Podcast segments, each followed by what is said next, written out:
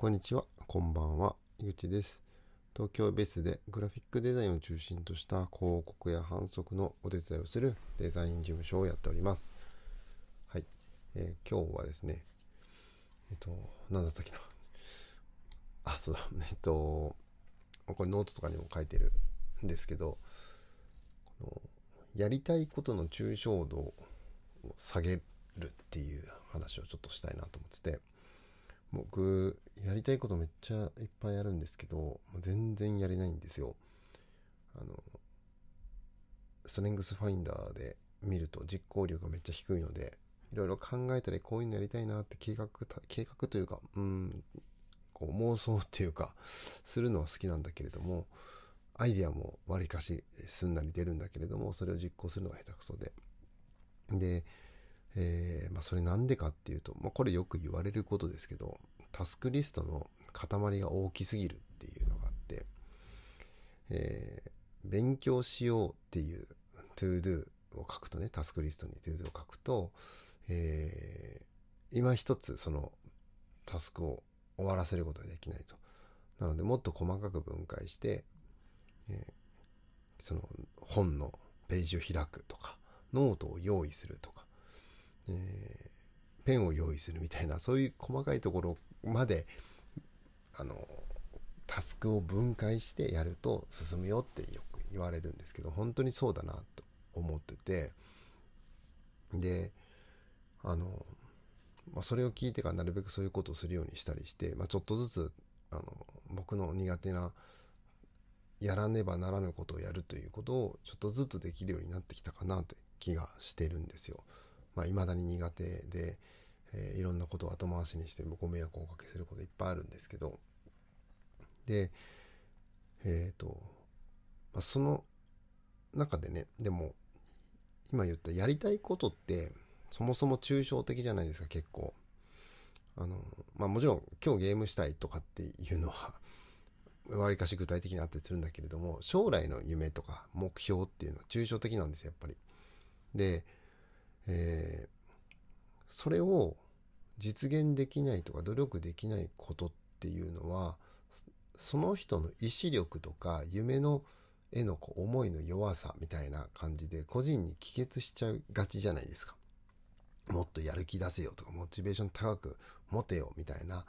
話になりがちなんです。で、えー一側面それはもちろんあると思うんですよ。で、そしてあともう一側面としてはそういうことができる人できない人っていう、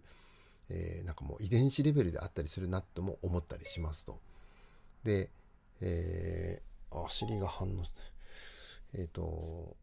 それと、あと、あ、そ、それだけじゃなくて、えっ、と、その夢の抽象度の高さというものが、えーやりたいことをやることを妨げてるなって思うんです。さっき言ったように、えーやりたいことは抽象度が高い。その to do の塊が大きいんですよね。なので、まあ、まあ、パッと思いついたので、海外移住したいっていう夢があったとするじゃないですか。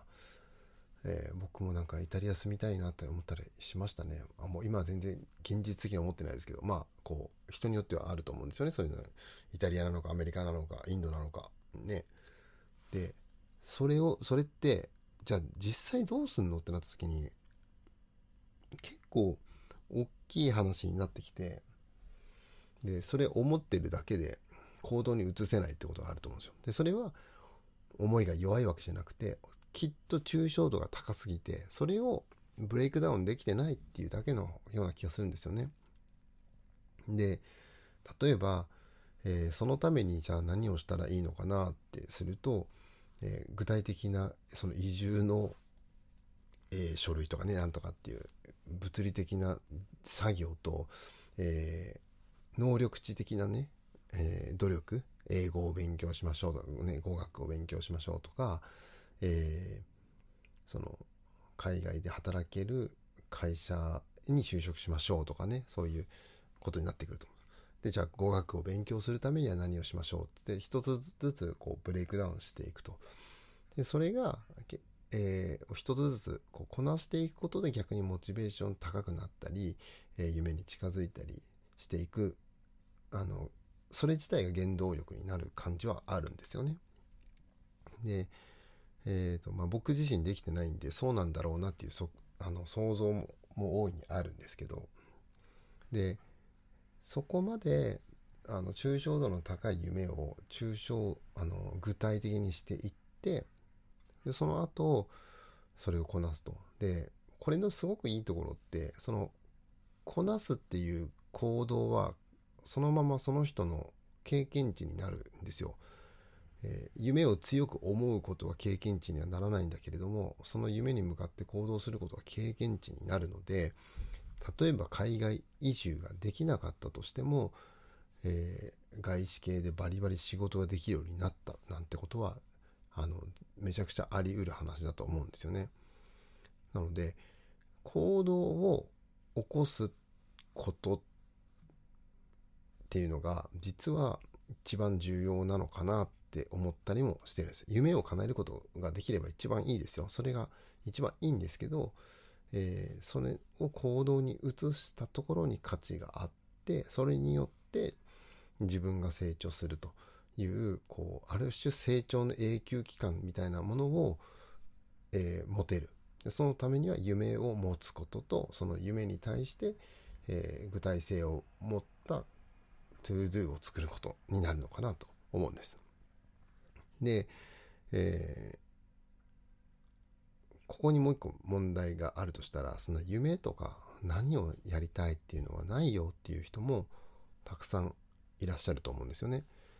で、まあ、僕はどっちかっていうとこうやりたいことがポンポンポンポン出てくるタイプだと思うんで、親身になって心から共感してその悩みっていうのを持てるわけではないんですけど、えっ、ー、と、ただ夢を持てよとかやりたいこと言えよっていうのはちょっとマッチョな考え方だなっていうのも理解ができて、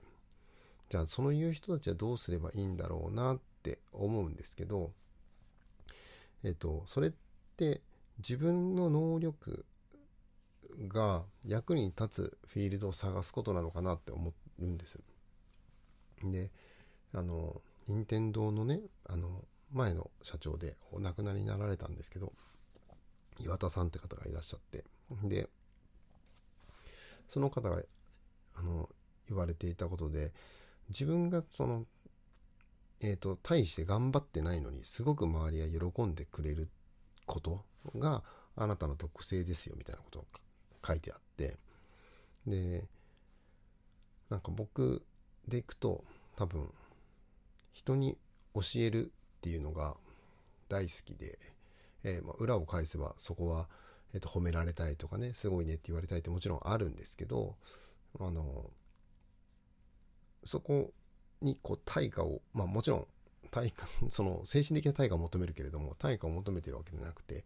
えー、で、教えること自体苦痛じゃないと。で、教えると非常に喜んでもらえるっていうのがあって、そういう、まあそもそも性質があるなとは思うんですよ。で、そういうふうに、えー、自分の得意なことっていうのを見極めて、それが通用するところに行くと。すると、こう、ボトムアップ的に何をしたいかっていうのは見えてくるような気がするんですよね。何をしたいかっていうか、何ができてな、どう活躍、えー、それだと活躍できるっていう状態を作れるんじゃないかなと思ってて、っていうふうに、まあ、あの、すごい遠くの目標を持つんじゃなくて、目の前の一歩を明確にしていくと、それもまた行動を生むすごいきっかけになると思うんですよね。で、さっき言ったように、結局本質は行動することにあるだろうって思うので、そうやって次の行動次の行動っていうのを常に生み出していくと、えー、その人の成長っていうのはどんどんどんどん大きくなって、えー、くのではないかなというふうに思ってます。まあ、そのあの僕は全く行動ができないからあの全部これも机上の空論の話にはあるんですけどね。なので、えー、まあ、まずは夢が持てるよって夢があるよっていう人はその抽象的な夢っていうのをもっともっとブレイクダウンしてえー、具体性を持たせる、えー、こと。その夢というトーク、ちょっと、えー、イメージで考えると、すごい高い場所にあるそこの位置に行くには、必ず道中に階段なり坂なりわかんないですけど、その道があるわけですよ。えー、到達できようができまいが必ず道があって、で、えー、そのための階段っていうのは自分で整備しないといけないんですよ。この一個ずつ登っていく階段、これをやって、次これをやってっていう階段は自分で作んないといけない。というようなイメージでいると、えー、いいのかなと思ってて、で、まあ、夢を持つっていうのが難しい、よくわからないよっていう人にしても階段は作れるんですよね。目の前にこれをやろう、あれをやろうという階段を作ることができると。えー、で、その先到達できるところではもう未開の場所かもしれないけれども、今よりは高みの場所に行けるよっていうふうに考えると、階段を作ったり登る気力っていうのも出てくるのかなというふうに思ったりしました。はい。今日はちょっとその辺の話をしておしまいにしようと思います。えー、それではまた機会があったら聞いてください。さようなら。